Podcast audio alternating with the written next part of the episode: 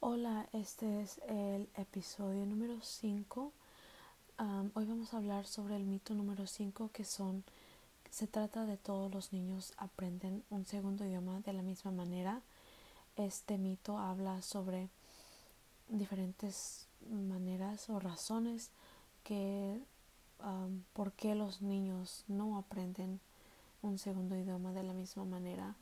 Lo primero de lo que habla es de las diferencias entre los grupos de personas hay diferencias lingüísticos y culturales que es lo que puede causar que muchos de estos estudiantes o niños no aprendan de la misma manera. Aparte de que hayan en una sociedad diferencias lingüísticas y culturales, hay diferencias entre cada uno de esos grupos, entre grupos que son lingüísticamente diferentes, hay estudiantes o personas que son diferentes dentro de esa lengua. Igual con lo cultural, hay ah, diferencias culturales, pero dentro de esa cultura hay personas que son diferentes de esa misma cultura. Entonces, nada del aprendizaje de un segundo idioma es en blanco y negro. Siempre hay diferencias, siempre hay cosas que afectan al aprendizaje de los niños. Siempre hay cosas diferentes que van a afectar su aprendizaje y la manera que ellos aprenden es sumamente valorado el pensar claramente y lógicamente ahora en día. Es en las escuelas los maestros los hacen un punto de que los niños eh, digan cosas y piensen de una manera clara y lógica. Siempre celebran uh, los pensamientos lógicos y claros. No, no da espacio para otros pensamientos de otros tipos de personas, como habíamos dicho, dentro de esas diferencias lingüísticas y culturales. Hay muchas en, en sociedades um, diferentes que no, no es costumbre pensar o hablar de una manera que se valora en las escuelas, por ejemplo aquí en los Estados Unidos. En sociedades urbanas se, hay mucha gente que aprende a través de signos no verbales, mientras que en otras sociedades que no son urbanas los niños aprenden por um, observar, por hacer, por participar, ¿verdad? En sociedades urbanas personas están hay mucha dirección explícita verbal donde si alguien quiere aprender a hacer algo la persona que lo va a enseñar usa palabras y así enseña a otra persona a hacer algo. Mientras en otras sociedades no urbanas, esas personas aprenden por estar viendo a otras personas hacer esa cosa, por ayudarlos a hacer esa, esa, cosa y por hacerlos ellos mismos. La mejor, la mejor cosa que puedo, el mejor ejemplo que puedo pensar para esto es cuando ah, se está aprendiendo a manejar, ¿verdad?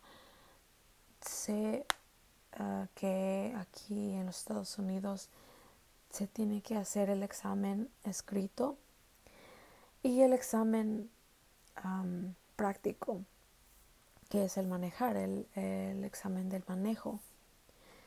En sociedades urbanas es normal aprender que la gente aprenda, por ejemplo, a manejar en forma escrita aprenden los signos, aprenden ah, los, signos del carro, los, los signos en las calles, los letreros, diferentes cosas por la calle y todo lo lógico, todo lo lógico de manejar. a cambio, en otras sociedades no urbanas, a lo mejor no hay tanta instrucción explícita tal como hay en sociedades urbanas y alguien en una sociedad, sociedad no urbana aprendería a manejar a través de estar haciendo.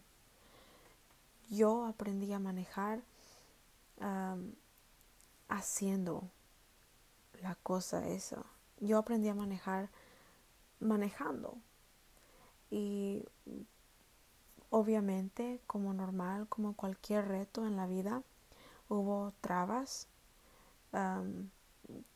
estuve a punto de chocar el carro de mi hermano una vez cuando en vez de pisarle al freno le pisé al acelerador y casi chocaba con un poste. Pero aprendí, desde ese momento yo aprendí cuál es el freno y cuál es el acelerador. Ese es un ejemplo de, las diferentes maneras que aprenden en sociedades diferentes. y en ciertas sociedades los niños también aprenden a través de ver a otros niños hacer esas cosas en vez de, de sus papás o otros adultos, otras personas alrededor de ellos. Muchos niños aprenden a hacer cosas por estar viendo a, a sus compañeritos, a sus amigos, a otros niños hacer esa misma cosa. Y esa, esa manera de aprender es muy claro que se puede llevar al cuando están los estudiantes en el aula, en niños en sociedades tal, tales como estas, pueden ir a un aula y ellos, lo que ellos han aprendido es de que alrededor de un adulto, alrededor de ah, un papá, de un maestro o cualquier otro adulto, están en silencio, están poniendo atención, están no están interactuando. Pero si están alrededor de sus compañeros o están alrededor de sus amigos, ahí es cuando de verdad se empieza a enriquecer su aprendizaje de inglés o cualquier otro segundo idioma. Porque ahí en estos momentos es cuando ellos están viendo el ejemplo que sus compañeros o sus amigos les están poniendo de cómo hablar um, y aprender un segundo idioma y les ayuda mucho para uh, verdaderamente aprender ese segundo idioma. Los, en los salones hay esos dos tipos de, estudiantes, ¿verdad? Los que aprenden a través, a través de sus compañeros, a través de estar jugando con ellos o hablando con ellos o estar con sus amigos, aprenden a través de, de personas que ellos conocen, sus amigos, personas de su edad, en vez de personas como maestros, papás o cualquier otro adulto. Y también hay estudiantes que aprenden de la manera explícita, que ya hemos dicho que aprenden con, ah, con mucha dirección verbal. Ellos necesitan que les estén diciendo cómo aprender, cómo hablar y las dos maneras son perfectamente aceptables, pero es importante notar que los dos tipos de estudiantes pueden ser sumamente exitosos en el aprendizaje de un segundo idioma. y en una clase donde el trabajo en grupo se tiene mucha prioridad, los estudiantes que aprenden a través de sus compañeros pueden ser muy exitosos. Y igual a los estudiantes que aprenden de diferentes maneras, si el enfoque de un, de una clase de, donde están aprendiendo inglés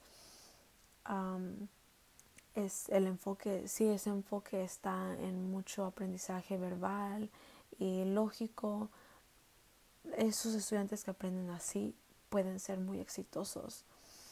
Entonces creo que lo más importante de todo esto es saber como maestros o maestras que van a, enseñar un segundo idioma a estos estudiantes es saber que o estar conscientes de la diversidad de estudiantes que hay en sus clases y la diversidad de las maneras que muchos estudiantes aprenden.